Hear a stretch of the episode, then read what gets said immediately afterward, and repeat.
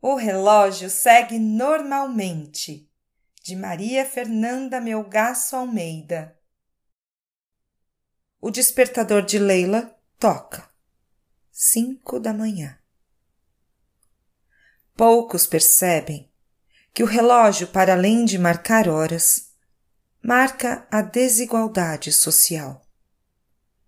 É verdade que ele mostra a contagem regressiva da vida a todos, porém, ele também marca a distinção entre os que precisam acordar cedo para trabalhar e os que podem dormir até se sentirem descansados. Mas, afinal, quem é Leila?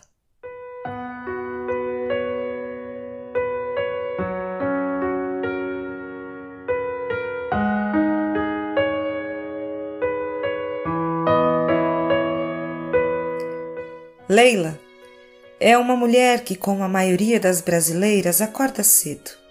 Casada, tem dois filhos e uma infinidade de tarefas domésticas, porque além de trabalhar como doméstica em uma casa da Zona Sul, tem de arrumar tudo em casa. Acordar cedo, lavar a louça, colocar a roupa de molho, fazer café, aprontar os filhos para a escola, arrumar as camas e chegar ao trabalho às oito em ponto, não antes de tomar duas conduções. O marido, por sua vez, trabalha como ambulante, porém, desde que a pandemia atingiu a cidade, o sustento da casa se resumiu à renda de Leila. Os filhos que acompanhavam o pai nas vendas também se viram afetados pela pandemia. A orientação escolar foi de ficar em casa, única forma de proteger a vida. Mesmo com essa orientação, Leila não viu mudança em sua vida profissional. A patroa disse que o Brasil não podia parar e a vida havia de seguir normalmente. Leila continuou sua rotina, com exceção de que agora que os filhos não estavam indo à escola, devia chegar mais cedo ao trabalho, a fim de começar às oito em ponto após cumprir os novos procedimentos.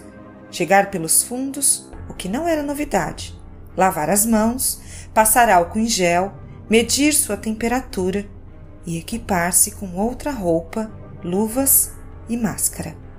Só então iniciar as tarefas.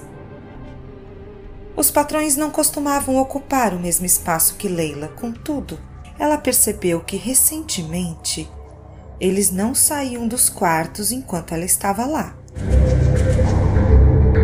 Uma vez, quando encontrou o filho da patroa, quis perguntar sobre a pandemia. Se Covid era como o HIV que levara seu tio, ou como o câncer que levara sua mãe mas ao abaixar a máscara para falar, o menino deu ordem de não o fazer. Nunca haviam lhe ensinado a usar aquilo. As pessoas têm uma mania de supor que todos nascem sabendo tudo. Leila não assistia à TV, faltava tempo. Sua escolaridade não era suficiente para ler informações que via no trajeto diário no ônibus. Ouviu que precisavam manter a distância um do outro para proteger a vida. Estranhou. O filho havia dito que ficar em casa era a única forma de proteger a vida, mas a patroa disse que a vida havia de seguir normalmente. Proteger, ficar, seguir, viver Faltava tempo para pensar nisso. Chegou em casa. Viu contas a serem pagas, lembrou-se de que o marido falara de dívida. Precisava voltar às tarefas, lavar e estender, preparar o jantar de hoje e o almoço de amanhã, varrer, banhar e dormir o pouco tempo que restava. O sono marcado pelo relógio. O sono marcado pela desigualdade.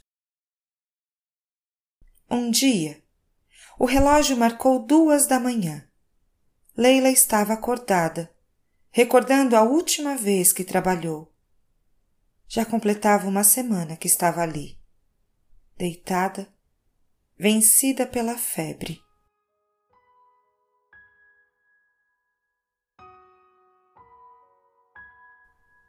O ar se tornava mais pesado e parecia não chegar aos pulmões. O médico do posto lhe disse que voltasse se piorasse. Ficou em casa analisando mentalmente o último dia que foi trabalhar. Buscou respostas. Por que respirar se tornou tão difícil? Só ouviu o relógio. Será que os ponteiros marcam as horas para trabalhar ou para morrer? Tic, tac. Se eu morrer, que me levem a um lugar onde não haja relógio para descansar. Implorou a quem quer que ouvisse seu pensamento. Em um lapso de delírio ou lucidez, achou a resposta que buscava. Foi tomada por desespero e dor. Voltou à mente as contas que vira ao chegar e tentou se lembrar do que se tratavam.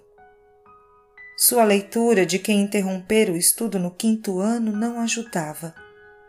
Constatou mesmo assim o que supunha. O marido teria, de certo, esquecido de pagar a conta do ar que respiravam.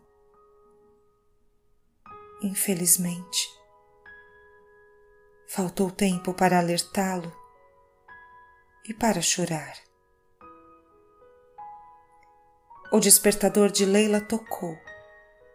Cinco da manhã. Dessa vez, o dia não seguiu para ela. Também por todo o país Relógios despertaram. Cinco, seis, sete da manhã. Seguem marcando horas e a desigualdade social. Afinal, o Brasil não pode parar. Algumas vidas hão de seguir normalmente.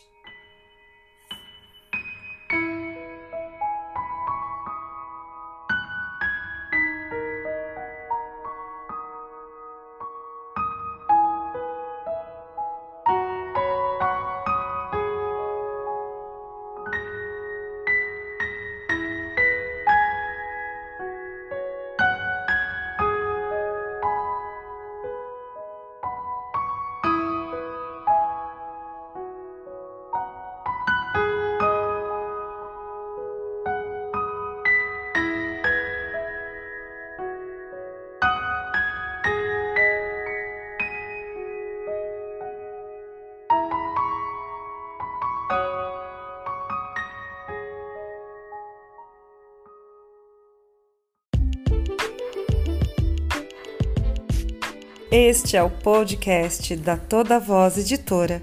Eu sou Cláudia Jordão e a gente se encontra no próximo episódio. Até lá!